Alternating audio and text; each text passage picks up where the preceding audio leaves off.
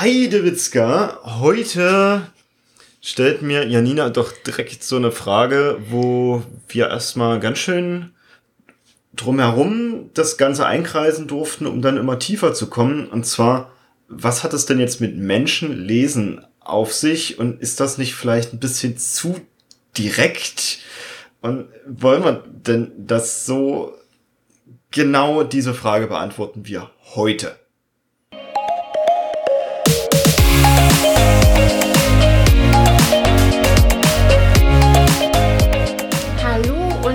Herzlich willkommen zum Snipcast. Wir reden über Themen wie Agilität, Mindset, Psychologie, Projektmanagement und alles, was für dich relevant ist und machen die Welt mit dir zu einem besseren Ort. Schön, dass du dabei bist und äh, los geht's! Heute suche ich das Thema aus. Okay. Oh, warte, vorweg. Heute ist die hundertste Folge. 100, genau. Genau. Brauchen wir eigentlich Partyhüte? Das machen wir zur 111. Folge. 111. Folge. Genau. Daher, lieber Hörer, wenn du noch spezielle Fragen hast oder gemeine Fragen oder Dinge, die dich schon immer mal interessiert haben zum Snipcast, die uns bitte an hello at snipcast.de schicken damit wir die dann genau in dieser Folge mhm. bearbeiten können. Also da möchte ich den Snipcast so ein bisschen feiern und auf Zahlen gucken und Fragen, die uns in der Zeit zugegangen sind und so weiter, die möchte ich dann alle beantworten. Also heute noch nicht so sehr feiern, sondern erst zur 1, 1, okay. 1. Folge. Gut. Dann äh, reden wir heute in Folge 100 über eine Frage, die mir gestellt wurde. Ach. Ja. Cool. Du guckst so überrascht. Mir werden auch häufig Fragen gestellt, also das kann ja alles Mögliche sein. Mir wurde die Frage gestellt, Janina, ich habe mir mal eure Trainingsübersicht angeguckt. Was zur Hölle ist denn das Seminar Menschenlesen? Wozu mhm. brauche ich denn das? Mhm. Und ich verstehe die Frage, weil der Titel Menschen lesen ist halt so ein bisschen, was stelle ich mir vor in einem Training, wo es um Menschen lesen geht? So was kommt da? Bühnenhypnotiseur. Ein Bühnenhypnotiseur, ja. das ist eine witzige Assoziation. Ja. Ich bin tatsächlich bei Büchern. Aha. Also so ein bisschen. Also so aufschlagen und. Ja, ich habe so in meiner Vorstellung so ein bisschen wie bei Upload oder sowas, wo man so, ein, so einen Gegenstand hat, den man an Leuten rantickt mhm. und dann bekommt man so ein Screen, wo alle möglichen Informationen zu dieser Person draufstehen. Das ist ziemlich treffend. Ne? Also jetzt im digitalen Raum und früher wäre das halt so ein bisschen gewesen, dass man bestimmte Eigenschaften. Oh, ist das nicht auch in GTA? Grand Theft Auto, ist das nicht auch so, dass man alle möglichen Informationen zu den nicht Person Player, wie heißen die denn, dass man da alle möglichen Informationen NPCs, zu, NPCs genau, Non-Player Character, dass man da Informationen wie das Alter und Hobbys und sowas zu bekommt? Möglich. Da Warum müsstest du jemanden fragen, der GTA spielt. Also das ich spiele Strategiespiele, daher kann ich da nicht. Das stelle ich mir vor, wenn wir über Menschen lesen reden, so eine Art Gebrauchsanleitung für Menschen. Und das ist total witzig, weil das sind auch Fragen, die erreichen uns aus den anderen Trainings. Du erinnerst dich vielleicht an unser ja. letztes ähm, ähm, Okay, dann kann ich so lange noch Teamphasen an unser letztes Teamphasentraining, da kam die Frage, gibt es nicht so eine Teamentwicklungstätigkeit, wo man so eine Art Betriebsanleitung zu sich selbst schreiben kann?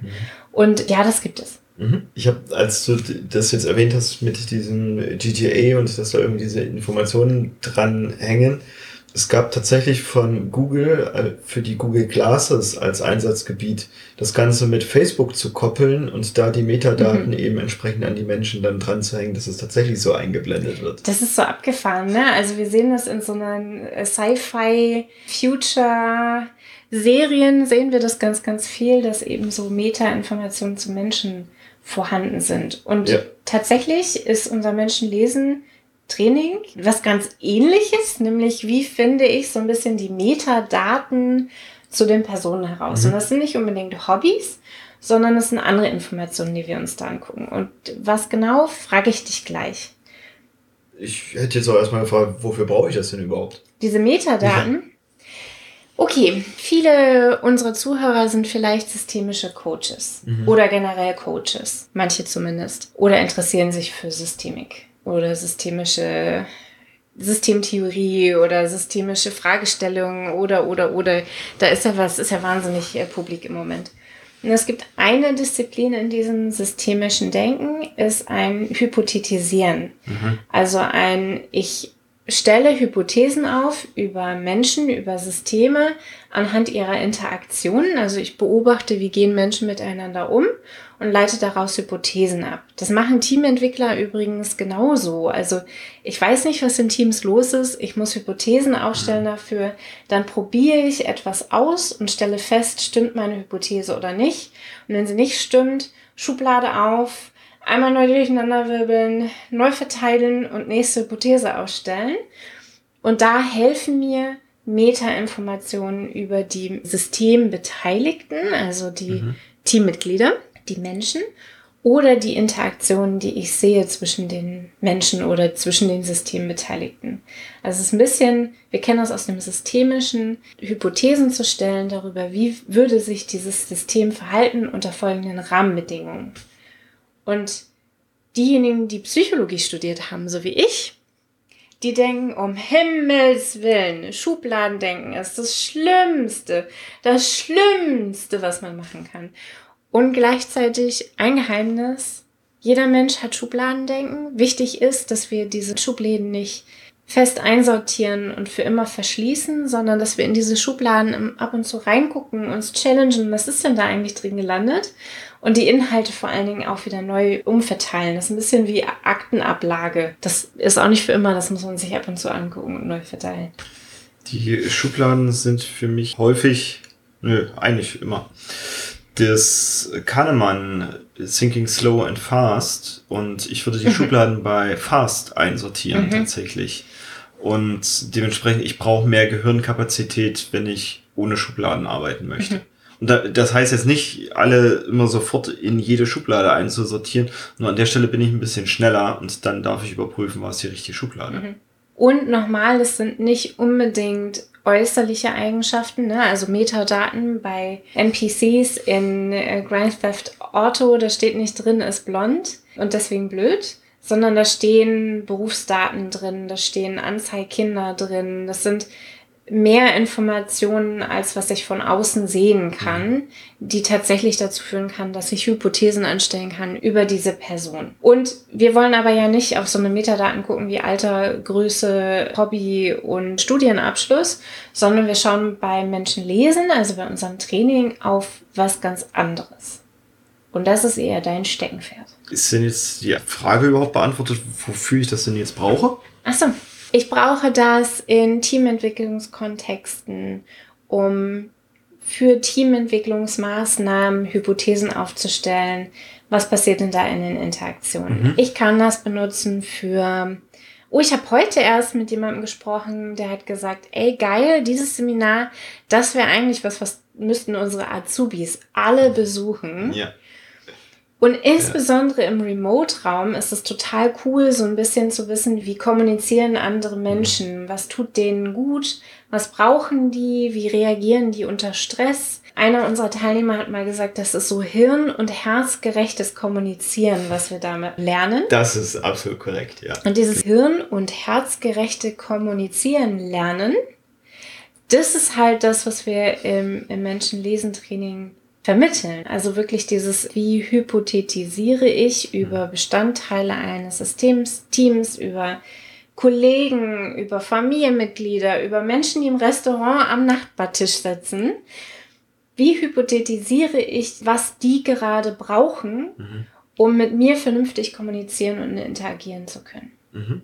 Und wie, wie zeige ich vielleicht auch ein bisschen mehr Verständnis für manche Aussagen, die mich wiederum total nerven? Also man merkt ja manchmal so, man hat Leute am Telefon und schon nach drei Sätzen ist klar, Gott, diese Person drückt so viele Trigger bei mir. Können wir dieses Gespräch beenden? Sofort. Und da mal genau reinzugucken mit, was sind denn da gerade für Trigger? Wo verstehen wir uns denn gerade schlecht? Und da so ein bisschen reinzugehen und das aktiv ändern zu können. Ist ja alleine schon häufig dieses Komm endlich zum Punkt.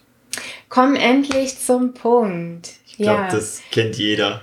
Ja, ich hatte letztens so eine Situation in der Hypnoseausbildung. Ja. Hatte ich letztens so eine Situation, da wurden mir Frage, da wurde mir die Frage gestellt, Janina, wie geht es dir jetzt? Wie fühlst du dich jetzt? Meine Antwort war, gut. Mhm. Das hat die Person mir gegenüber komplett in Panik versetzt, mhm. weil meine Antwort war viel zu kurz. Mhm. Was soll man mit dieser Antwort anfangen? Da müssen mehr Informationen kommen. Nur wo fragt man da, wo fängt man dann an nachzufragen? Und wenn ich auf dieses Wie fühlst du dich gerade geantwortet hätte mit ich bin tiefenentspannt. Ich spüre den Stuhl unter meinem Po. Ich fühle mich sicher. Ich fühle mich geborgen.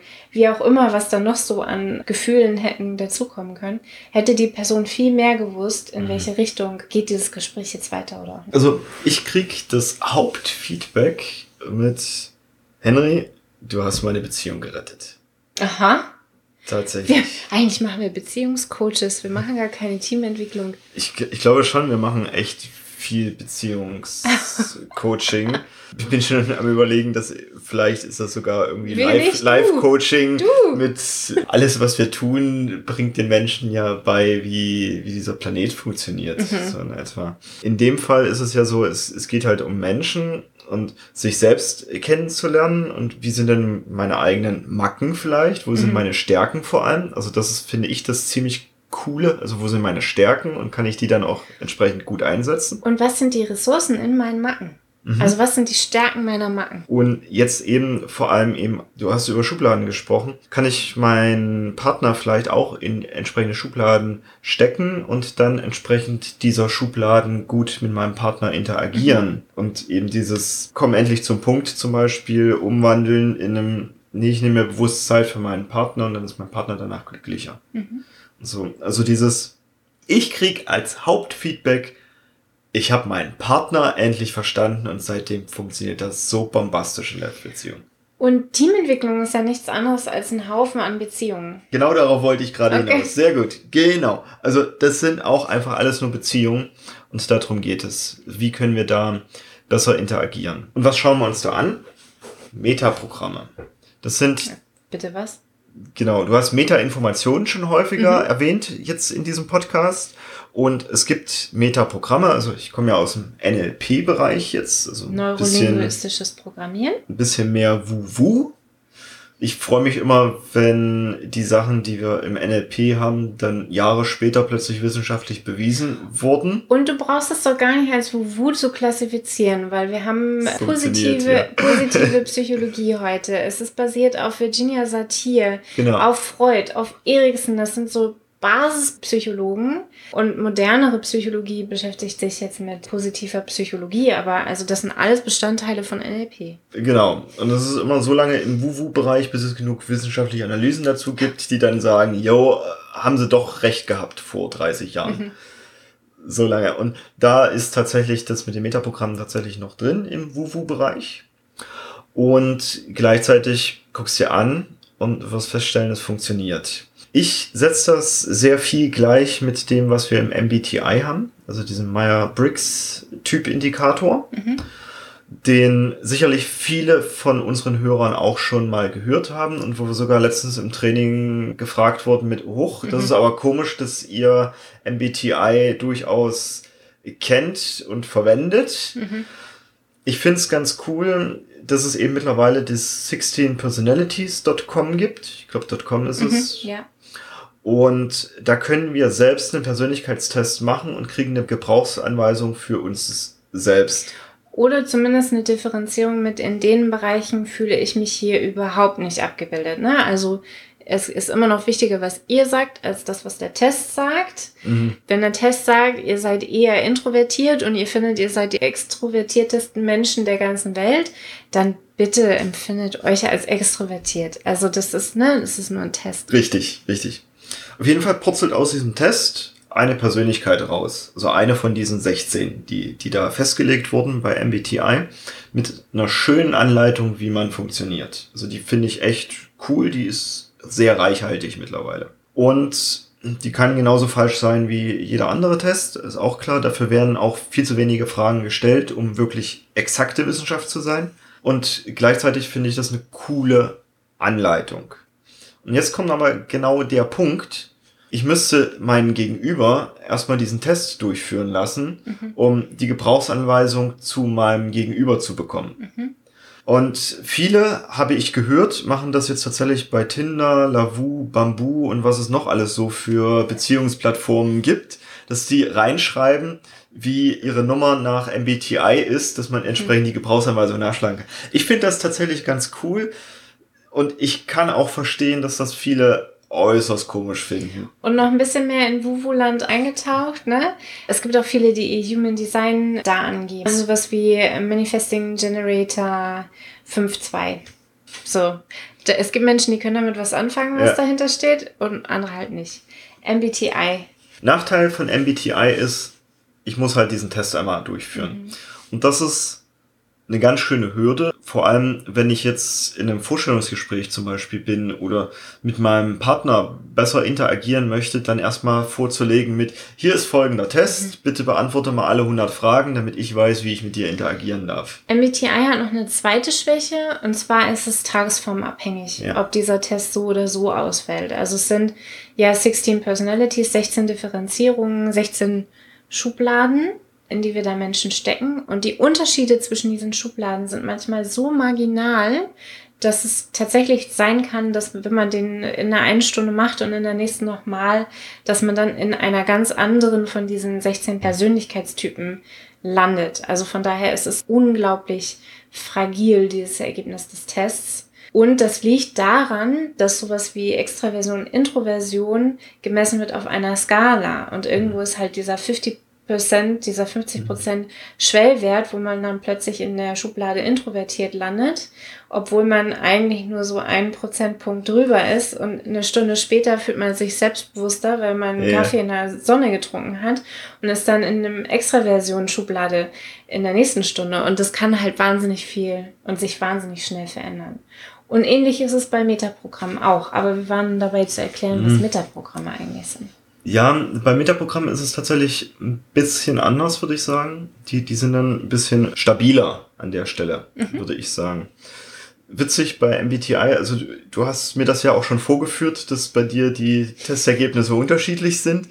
Ich habe den, glaube ich, das erste Mal 2008 gemacht und seitdem im Schnitt so alle zwei Jahre mal wieder. Mhm.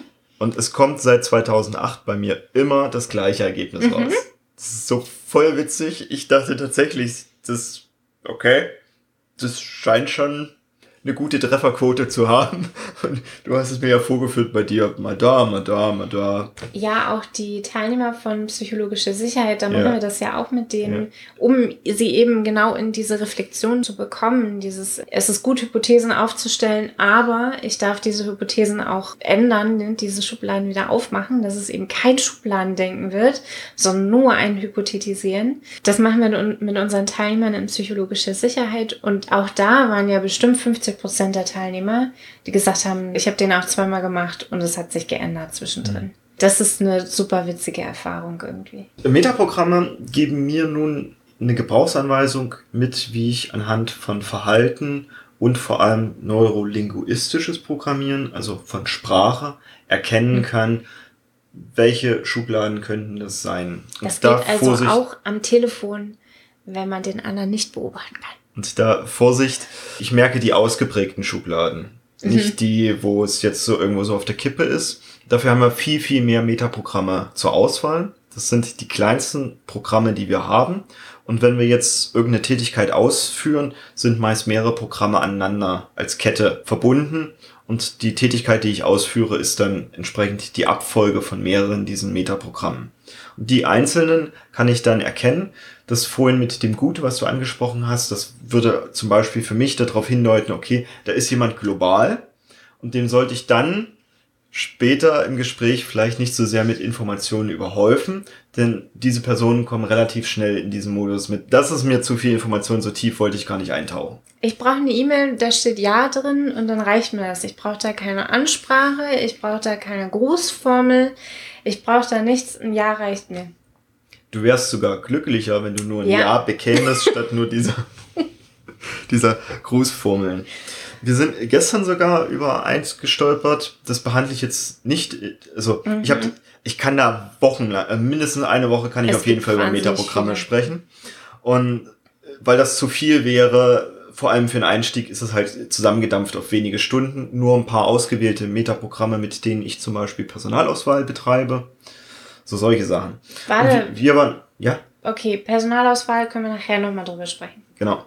Wir waren gestern darüber gestolpert, dass es auch für Zeitformen Metaprogramme gibt. Und ja, die gibt es. Und es kann sogar sein, dass wir da gerade über eins gestolpert sind, wo wir noch mal ein bisschen näher reingehen dürfen, weil da vielleicht sogar eins noch fehlt in der, in der riesen Range, die wir haben. Also es sind irgendwas zwischen 16 und 220 verschiedenen Metaprogrammen, die es gibt. Oder acht manchmal nur. Metaprogramme oder Metaprogrammpaare?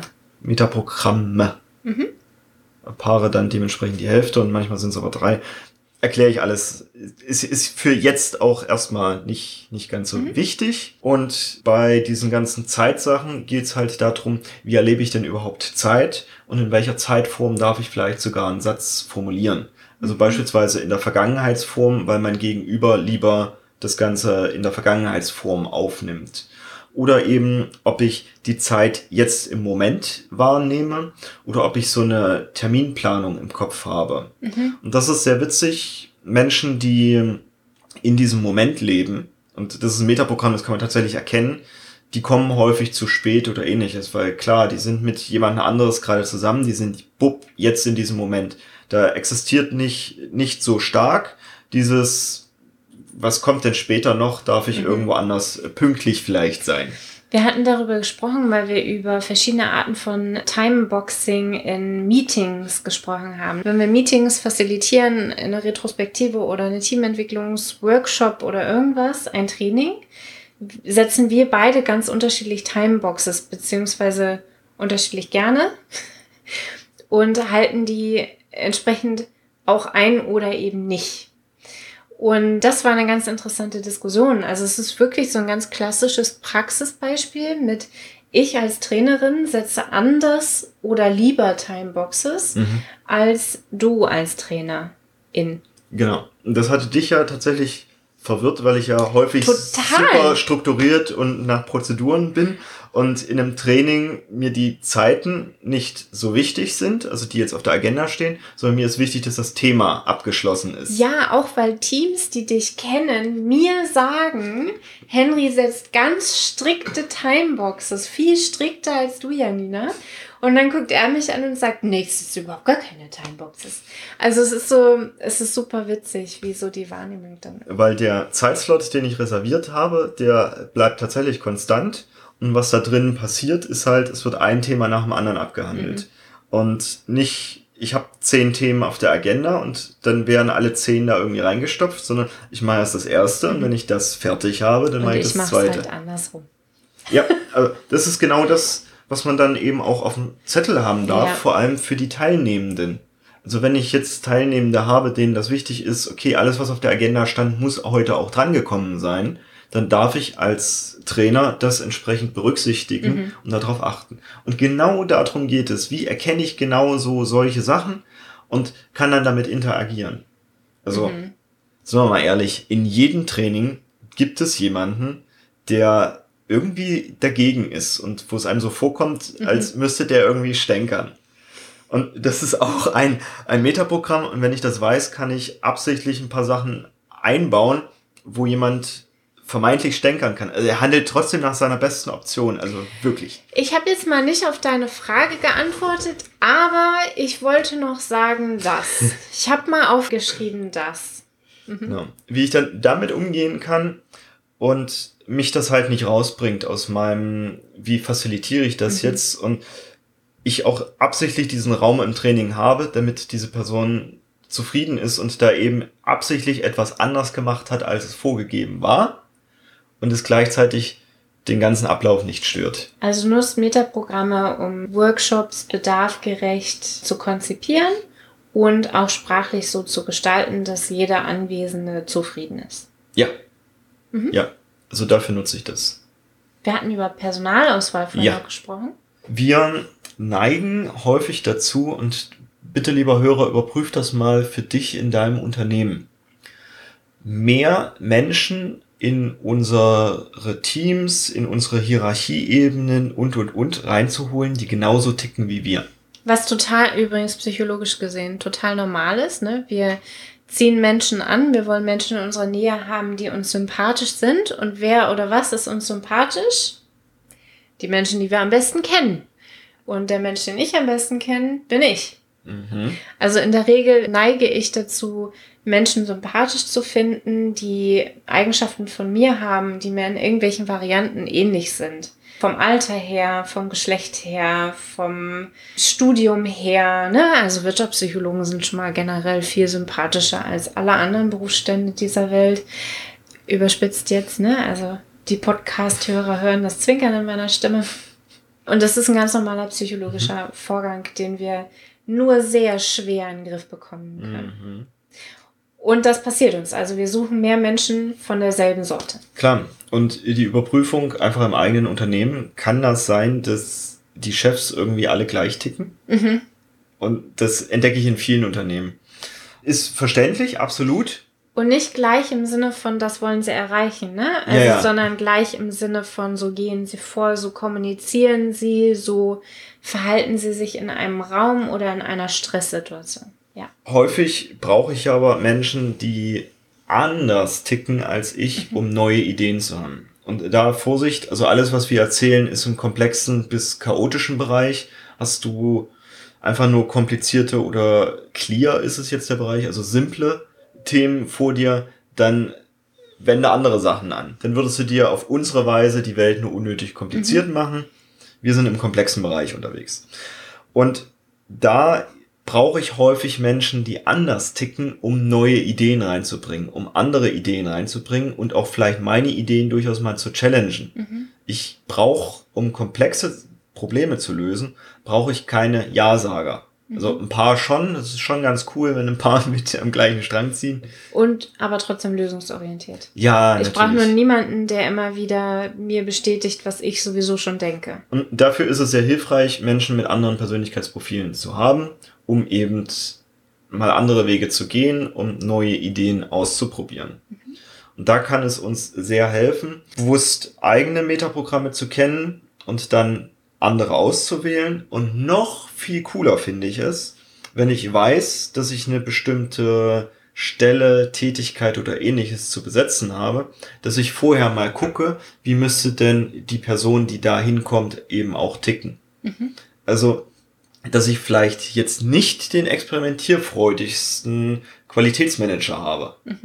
Dass der schon strikt nach Programm abarbeitet und nicht mal, ja, heute machen wir das mal so und morgen so und dies und das, sondern dass der schon sehr strukturiert vorgeht. Auch ein Steuerberater sollte nach Möglichkeit nicht improvisieren, sondern sollte schon bestimmte Rechtsbedingungen. Okay, Es kommt ja. manchmal drauf an, also immer, was ich so haben möchte. Wobei, der bei Uli Hoeneß, der hat, glaube ich, zu viel improvisiert. also, mir das vorher anzugucken und quasi diese Profile an die, die Stellenbeschreibung schon dranheften zu können. Und dafür kann ich auch ganz andere Persönlichkeitstests benutzen. Also MBTI haben wir schon genannt. Du nutzt ganz gerne Belbin Teamrollen. Ja, wobei das ja kein Persönlichkeitstest per se ist. Also auch Belgien ist ja wissenschaftlich so. Ja. hm, Grauzone. Wir könnten noch aus dem Management 3.0 könnten wir noch die Moving Motivators nehmen. Also wir, wir können verschiedenste im weitesten Sinne Persönlichkeitssachen an diese Stellen dran packen. Wir sollten uns vorher drüber Gedanken machen und dann entsprechende Kandidatinnen auswählen, die dazu passen. Und da sehe ich halt immer wieder die Herausforderung, ich darf die erstmal durch einen Test schicken. Und das ist, ich finde, in einem Vorstellungsgespräch finde ich das unangenehm, da dann erstmal noch so einen Test zu machen. Ich weiß nicht mal, ob das so wirklich erlaubt ist. Und Also in großen Konzernen, in großen Unternehmen, diejenigen mit dem Betriebsrat, die können sowas wie ein MBTI eigentlich nicht wirklich auf der Arbeit ausführen. Auch 16 Personalities wäre schon Grauzone, weil Betriebsräte in der Regel etwas dagegen haben, solche Schubladen aufzumachen und ein, eben weil viele Menschen es nicht schaffen, Schubladen wieder aufzumachen, die einmal, wo einmal Leute drin gelandet sind. Also, und dadurch, dass es so fluide ist, dass es sich verändern kann durch große Ereignisse im Leben eines Menschen oder einfach, also bei so knappen Geschichten halt tatsächlich einfach dadurch, dass man Kaffee getrunken hat. Dadurch ist das für Personalabteilungen und für Betriebsräte ein Graus. Mhm. Mhm. Also da besser nicht. Mhm.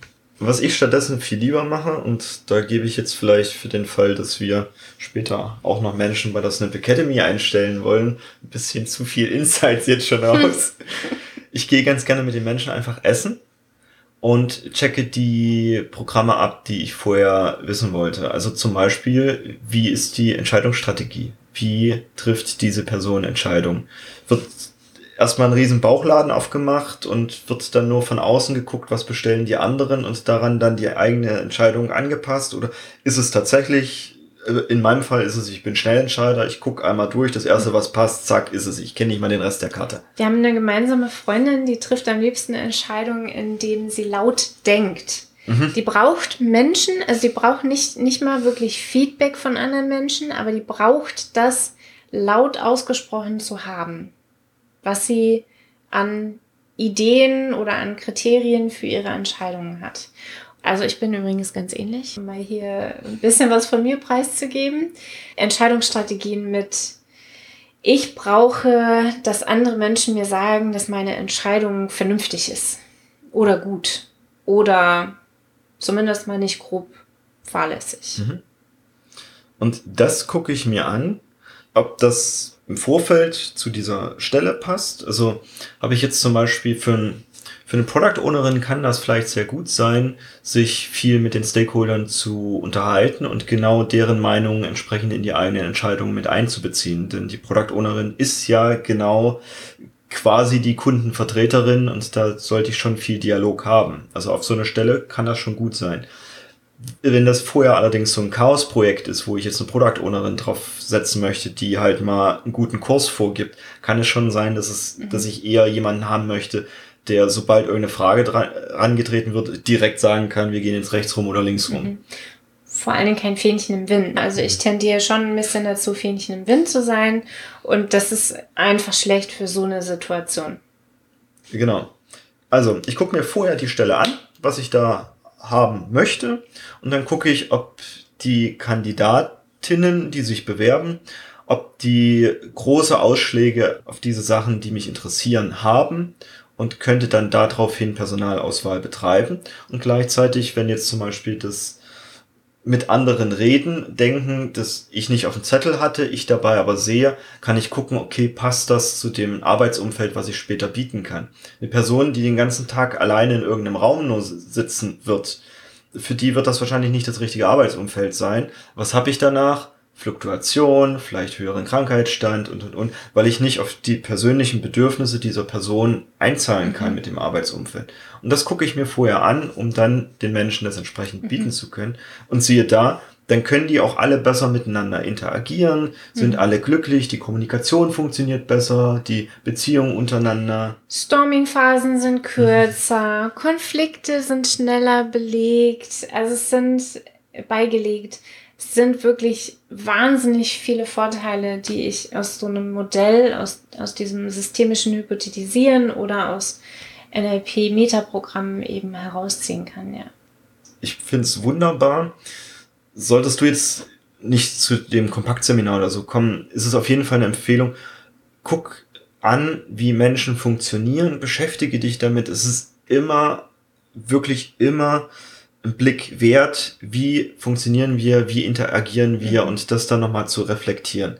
Dieses Kompaktseminar ist nur die Abkürzung dazu. Mhm. Mit, wir haben schon viel beobachtet, wir haben schon viel rausgearbeitet und hier ist übrigens an den und den Stellen ist schon mal die Abkürzung mhm. dafür.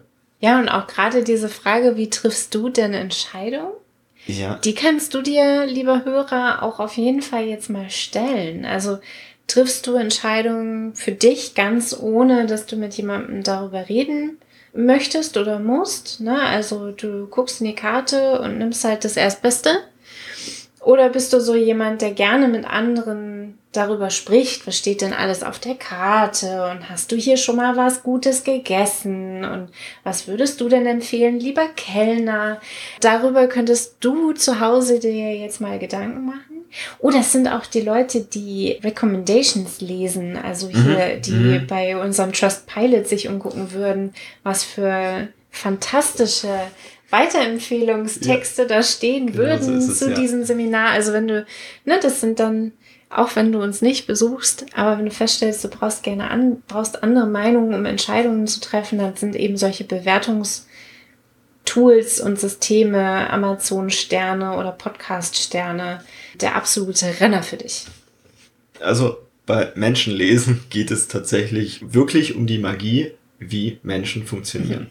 Da schon mal ein Spotlight auf ein paar von diesen Sachen zu legen, ohne jetzt komplett die ganze Kiste aufzumachen, weil es einfach zu viel wäre, sondern da ein Spotlight auf ein paar Sachen, die wirklich essentiell sind. Für entspanntere Kommunikation, für herz- und hirngerechte Teamentwicklung, für bessere Interaktionen, für Personalauswahl, für Teamzusammensetzung. Für eigene Stärken kennenlernen und die vielleicht mhm. sogar im nächsten Bewerbungsgespräch spielen zu können. Das oh. war für mich oh. tatsächlich damals so ein. Für alle Studis und Azubis da draußen? Ja, ja, weil. Ja, absolut. Und als Beziehungsretter. Tatsächlich. Wenn das mal nicht so ein Schweizer Taschenmesser ist. Also. Ist, ich, ich liebe es und daher möchte ich dich mit auf diese Reise nehmen. Wer kann denn da hingehen alles? Muss man dafür Experte sein? Nee, überhaupt nicht. Mhm. Also es ist gar keine Vorbildung erforderlich. Ich möchte es ja genau so aufbereiten, dass da wirklich jeder mitmachen kann und wir reichern das mit Praxisbeispielen aus unserem Leben an. Mhm. Um das dann eben auch verständlich zu machen, hey, wie sieht's denn wirklich aus? Ja. Wir haben wirklich ganz, ganz witzige Zusammensetzungen in diesem Seminar. Wir haben Studentinnen, wir haben Mütter und Töchter, wir haben Coaches und Trainerinnen, wir haben Selbstständige, auch mit ganz greifbaren Dingen wie Putzmittel. Jeder, der mit anderen Menschen zu tun hat. Oder auch gerade nicht. Falls dich das Seminar jetzt voll interessiert. Am 13.04. 13.04. findet das nächste Menschenlesen-Seminar statt. Ist offen für alle. Wir haben noch vier Plätze. Kann sein. Ich weiß es gar nicht. Vielleicht erhöhe ich das nochmal. Und hier nochmal die Zusammenfassung von dem, was wir heute besprochen haben, weil es war viel. Wir sind eingestiegen über die Frage, die ich bekommen habe, was macht ihr denn im Menschenlesen-Seminar eigentlich? Was soll denn das eigentlich sein? Menschenlesen? Wir haben über systemisches Hypothetisieren, über Schubladendenken, über Persönlichkeitstests, über was mache ich damit eigentlich Richtung Personalauswahl, Richtung zielgerichtete Teamentwicklung, über Beziehungscoaching bis hin zu Gespräche auf dem Marktplatz. Haben wir alles abgedeckt. Wir haben darüber gesprochen, dass wir über Metaprogramme des neurolinguistischen Programmieren sprechen. Und das Ziel ist, herz- und hirngerechte Kommunikation zu ermöglichen. Das ist Menschen lesen, weil es ähnlich ist wie die Meta-Informationen, die man in so ganz abgefahrenen Sci-Fi-Serien oder bei Grand Theft Auto, bei diesen fiktionalen Personencharakteren bekommt. Und ganz ähnlich ist eben auch, wie man hinterher rausgeht aus unserem Seminar, nämlich mit so einem, dass bei anderen Menschen so eine Art Meta-Informationen hochpoppen, wenn man sich die anguckt. Und das macht einiges klarer. Und was erreicht man damit? Weniger Mitarbeiterfluktuation, höhere Motivation, konfliktärmere Kommunikation, kürzere Storming-Phasen, bessere Norming-Phasen, schnellere Performing-Phasen. Du hast Luft geholt? Ja, ich, mir fiel noch ein Buchtipp ein, der mich überhaupt erstmal damals auf dieses Thema gebracht hatte. Und zwar die fünf Sprachen der Liebe. Mhm. Hört sich jetzt echt. Ja, jetzt machen wir Wuwu. Krass an.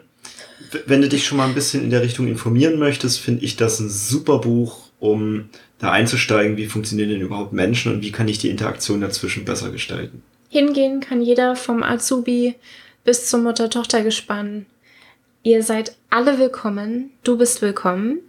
Und damit sind wir heute fertig. Cool. Sehr schön. Bis zum Dann- nächsten Mal. Folge 100 abgeschlossen. Folge 100. Woo!